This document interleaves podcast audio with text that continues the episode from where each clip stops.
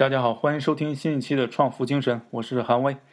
这期我们讲一期创业 DNA，主题是用什么留住那些不在乎工资的员工。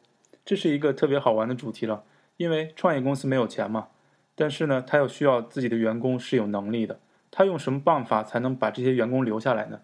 答案就是用行为经济学的原理。那我最近我就看到了一篇文章，是丹·艾瑞利写的，他写过一本，他是美国的行为经济学家。他写过一本书叫《怪诞行为学》。这篇文章是这样开始的：他说，当你在思考人与工作的关系时，脑海里经常会自动浮现小白鼠被困在巨大迷宫里的画面。想想看，这是不是就是我们想自己和工作时候一个经典的画面？自己就是一个那个小白鼠，而工作就像一个迷宫一样，让我们不知道往哪里去走。这篇文章是这样分析：除了钱之外，到底有哪些动力可以驱动人们工作的？呃，艾瑞利他说，我们常把薪资待遇与工作动机视为是同一回事儿，但其实当你仔细观察人们工作时，你会发现，除了工作本身带给工作者的金钱利益，关系会影响着工作者的工作态度以外，还有很多更深层的东西驱动人们去工作，比方别人的认可、工作的意义、创新、挑战性以及工作结果带来的头衔变化等等，这些都会影响你对工作的投入程度。《纽约时报》有一个职场专栏作家叫 Jessica Gross，他综合了包括艾瑞利在内的多位学者所做的研究，归纳出了五点金钱之外让我们觉得我们工作有重大意义的因素。我们今天就给大家分析这五点，而知道了这五点，相信你就会知道说，除了金钱，如何去激励员工，如何自我激励。第一点是你的工作成果你看得见吗？艾瑞利做过一个找寻工作意义的实验。这个实验是这样的：他要求两组测受测人用乐高玩具去搭小人儿，每一次任务结束后拿到酬劳都会依次递减。比方说，你搭好第一个小人，你可以拿三美元；第二个小人拿二点七美元，就以此类推。这两组受试者不同的地方是：第一组小人作品做好之后都会放在桌子底下，等实验结束之后再全部拆掉；第二组呢，就是组合之组合好之后呢，就立刻拆掉，不保存。他们会不停地亲眼看到他们的付出被我们化为乌有。艾瑞利去这样描述第二组受试者遇到的情况。结果呢，第一组做了十一个小人，第二组在放弃之前只做了七个。因此，我们可以发现，即使工作本身没有重大意义，只要看得见自己的付出被珍惜，即便只有短短一段时间，也能使工作者大幅地提高工作效率。第二点，如果你不喜欢你的工作，那么你的薪水够高吗？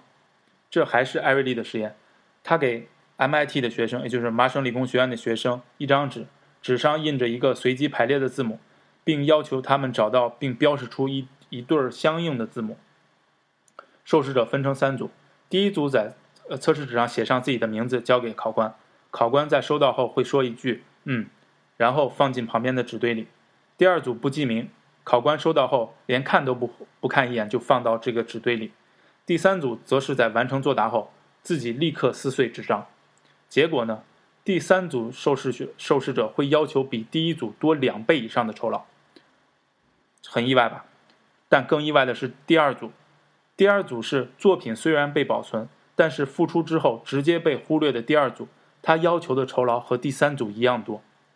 这个实验就表明，付出被忽略和付出之后直接在眼前被粉碎，带来的负面效果是一样的。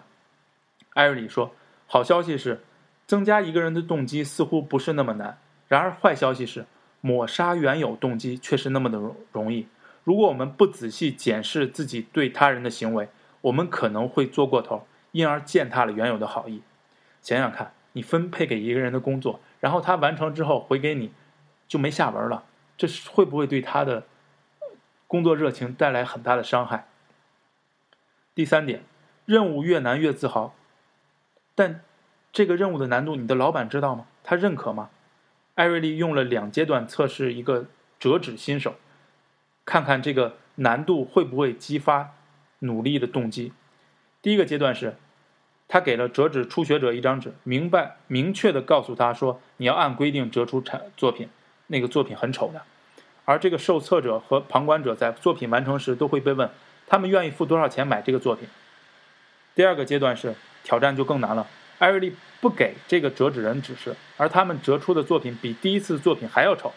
研究结果是，第一阶段那些新手们愿意出比旁观者多五倍的价格买自己的作品，但是在第二个阶段结束的时候，折纸人比第一次更珍惜这个难度变高的作品，虽然这个作品更丑。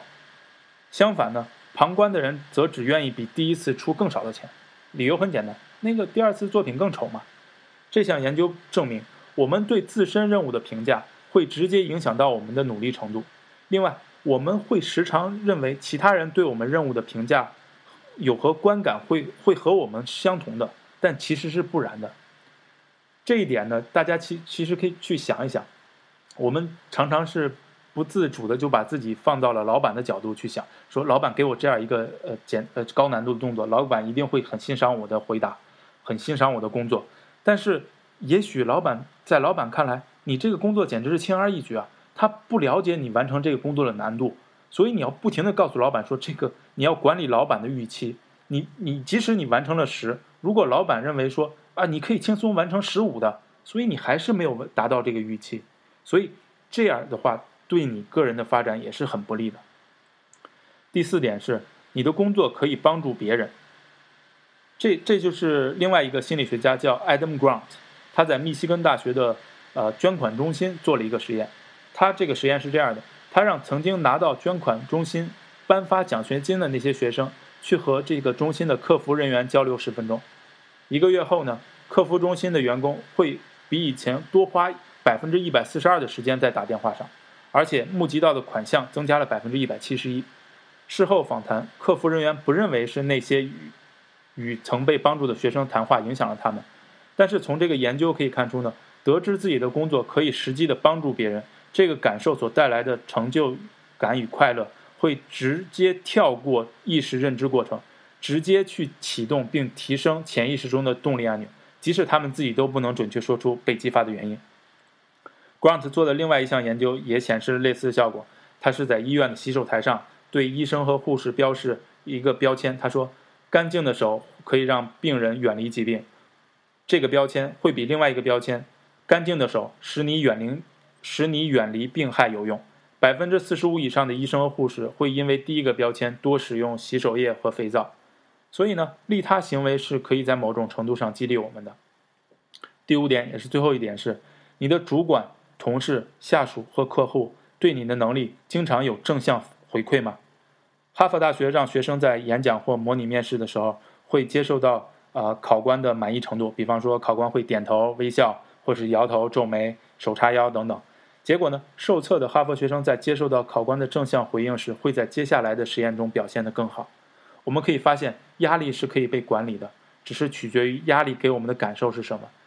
当一个人处于挑战状态时，因为看见被认可，他会更加认为自己可以达成这项任务。相反的，当人们处于被质疑的状态时，会感到灰心丧气。